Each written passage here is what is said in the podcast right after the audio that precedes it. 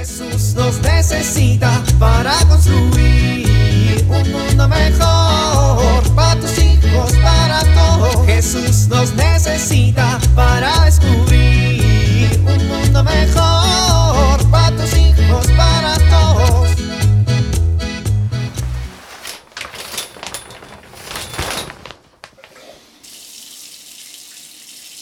La vida es para disfrutarse con buen jabón y su champú.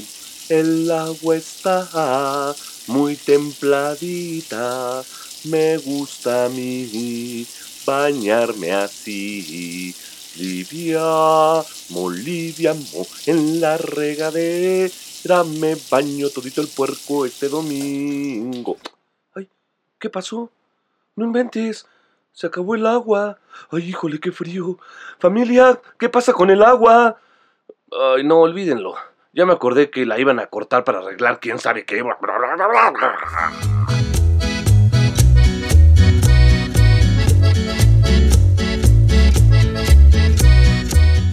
Que no, te estoy diciendo que Jesús es hijo de la Virgen María y de San José. Pero aquí dice que Jesús es hijo de David. Pues eso está mal.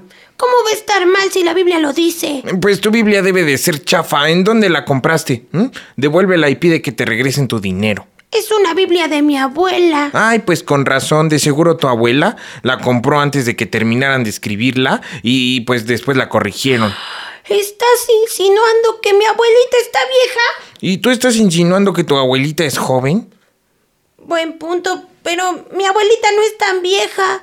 Su Biblia la compró en una buena librería. De 1500, cuando las personas usaban teléfonos públicos y escuchaban esos discos negros grandotes porque no había MP3.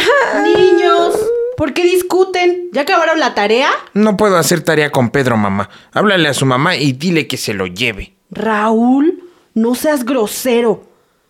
Discúlpalo, Pedrito, ya sabes cómo es. Sí, señora, ya sé cómo es. Y si ya sabes cómo soy, ¿por qué me haces enojar? Tú te enojas porque quieres. Aquí dice que Jesús es hijo de David. Y dale con eso, señor. Dame paciencia, porque si me das fuerza, lo agarro a golpes. Raúl, ya bájale al drama. A ver los dos, explíquenme qué está pasando. Mamá, ¿verdad que Jesús es hijo de María y José? Bueno, José es su padre putativo. En realidad Jesús es hijo del Espíritu Santo. Raúl, ¿a dónde vas? Voy a llorar a donde nadie me vea. A ver, mijo, ven para acá. No. ¿Por qué no? Pues porque Jesús tiene ahora tantos papás que nunca vamos a acabar la tarea. Ay, Raúl, no digas esas cosas. A ver, vengan y siéntense. ¿Cuál es su tarea? Contestar este cuestionario. ¿Y no han contestado ni una pregunta? ¿Quiénes son los padres de Jesús? Y esa pregunta pues es tan compleja que casi casi la tiene que responder Santo Tomás. No, hijo, a ver. Jesús nació de la Virgen María y del Espíritu Santo. San José asumió la paternidad de Jesús con generosidad porque comprendió que Dios lo estaba llamando a acompañar a María y hacer una familia con ella y con Jesús. ¿Ya ves, Pedro? Entonces, ¿por qué la Biblia de 1500 de Pedro dice que Jesús es hijo de David? Esta Biblia no es vieja, Pedro, es de 1980. ¡Ay, es viejísima! Niño, yo nací en 1980. Bueno, pero estás bien conservada, ma. Óyeme, a ver, la Biblia dice que Jesús es hijo de David porque era descendiente de la familia de David. Es una expresión. Según la profecía, el Redentor nacería en la casa de David.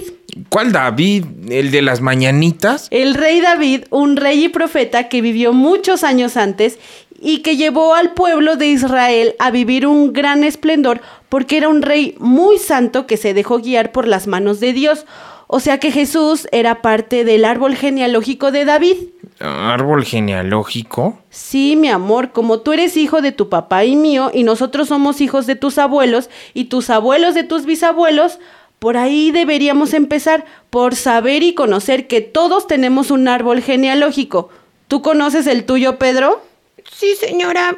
Mi papá lo tiene en un árbol. Todas las familias sabemos de dónde vienen las familias. Tu abuelo y sus familiares nacieron en Veracruz, hijo, y mi familia nació en Hidalgo. ¿Y qué hacemos en México?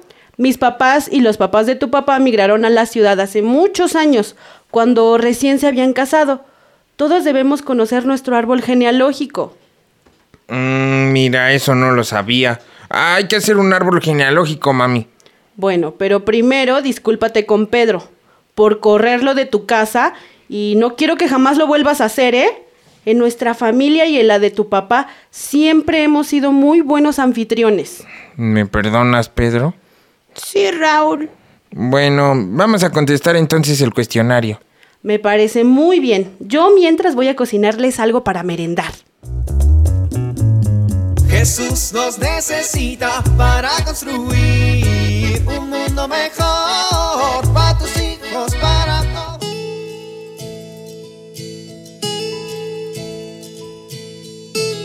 Hoy quiero compartir contigo una historia. Es la historia de una mujer que le tocó vivir en medio de la guerra. En su ciudad caían bombas por todos lados y la gente debía permanecer escondida. Ella, junto con un grupo de amigas, iba a las casas a leer la Biblia y compartir un rato con las familias.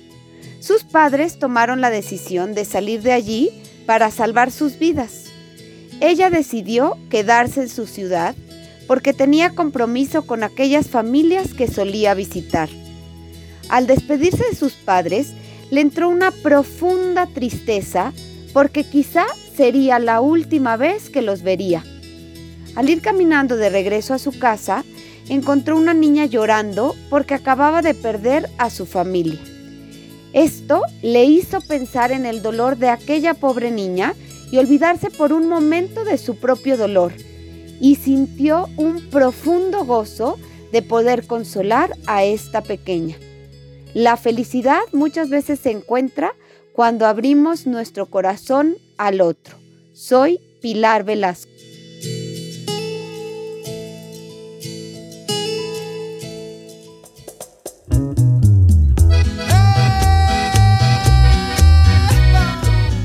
Oramos. Señor, gracias por la familia que me has dado. Bendícelos y concédenos tu gracia para que podamos contribuir a conservar la alegría y la paz entre nosotros. Amén.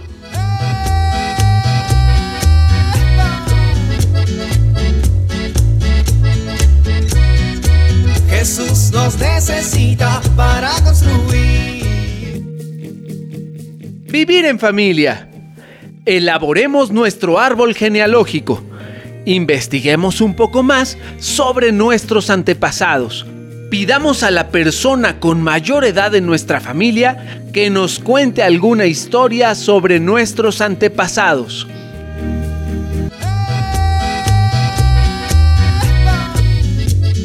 Te invitamos a compartir y dialogar este encuentro de la serie Alianza con tu familia.